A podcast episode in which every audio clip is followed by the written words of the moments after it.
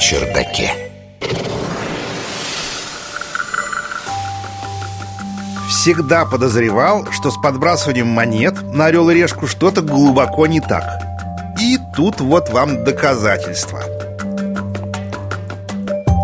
Научный журналист Егор Быковский. Итак, тут вот какое дело. Психологи из университета Амстердама собрались с духом, нашли 48 добровольцев и провели рекордное в истории реальное подбрасывание монеты. 350 тысяч раз, друзья мои. Они подбросили 46 разных монет. 350 тысяч раз. И зачем, спрашивается? А вот зачем. Теория о том, что если подбросить монету вверх, то она с большей вероятностью упадет на ту же сторону, с которой стартовала, получила солидное подтверждение. Да, есть такая теория, оказывается, вот удивительно. Вероятность такого исхода в данном случае составила 50,8%. С точки зрения обычного человека это практически равные шансы. А вот для математика очевидно, что шансы-то неравные.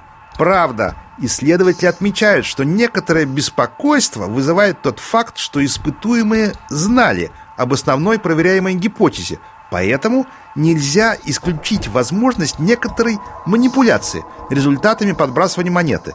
Однако посчитали такой исход все равно маловероятным в данной работе. И вот интересно, а почему маловероятным-то?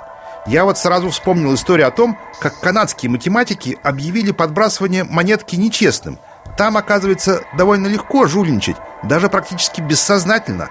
Ученые показывали участникам, как это легко сделать, ну то есть жульничать. А те и делали, конечно. Если участники полностью осведомлены о ходе, смысле и целях эксперимента, то лучше не рассчитывать на их незаинтересованность. Наука на чердаке. А вообще, кстати, если не ставить себе цели из области мат-статистики – то подкидывание монетки может быть и вполне полезным делом. Не смейтесь, пожалуйста. Нередко сложные решения блокируют сознание. Человек начинает метаться между разными вариантами действия, но так и не может выбрать что-то одно. Бросок монетки может стать тем фактором, который позволяет вырваться из тупика.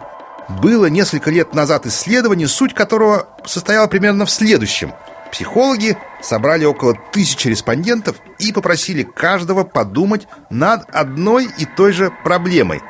После этого им нужно было ответить, как они начнут действовать в сложившейся ситуации.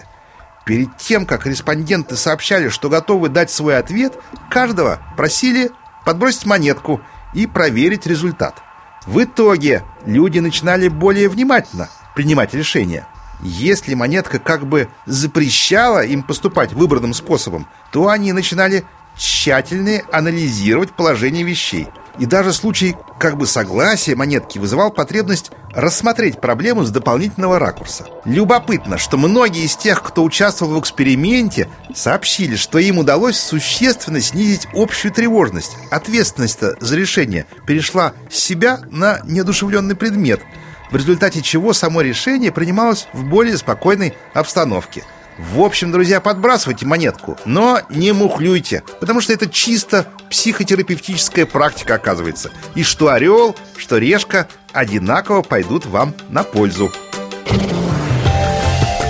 Наука на чердаке.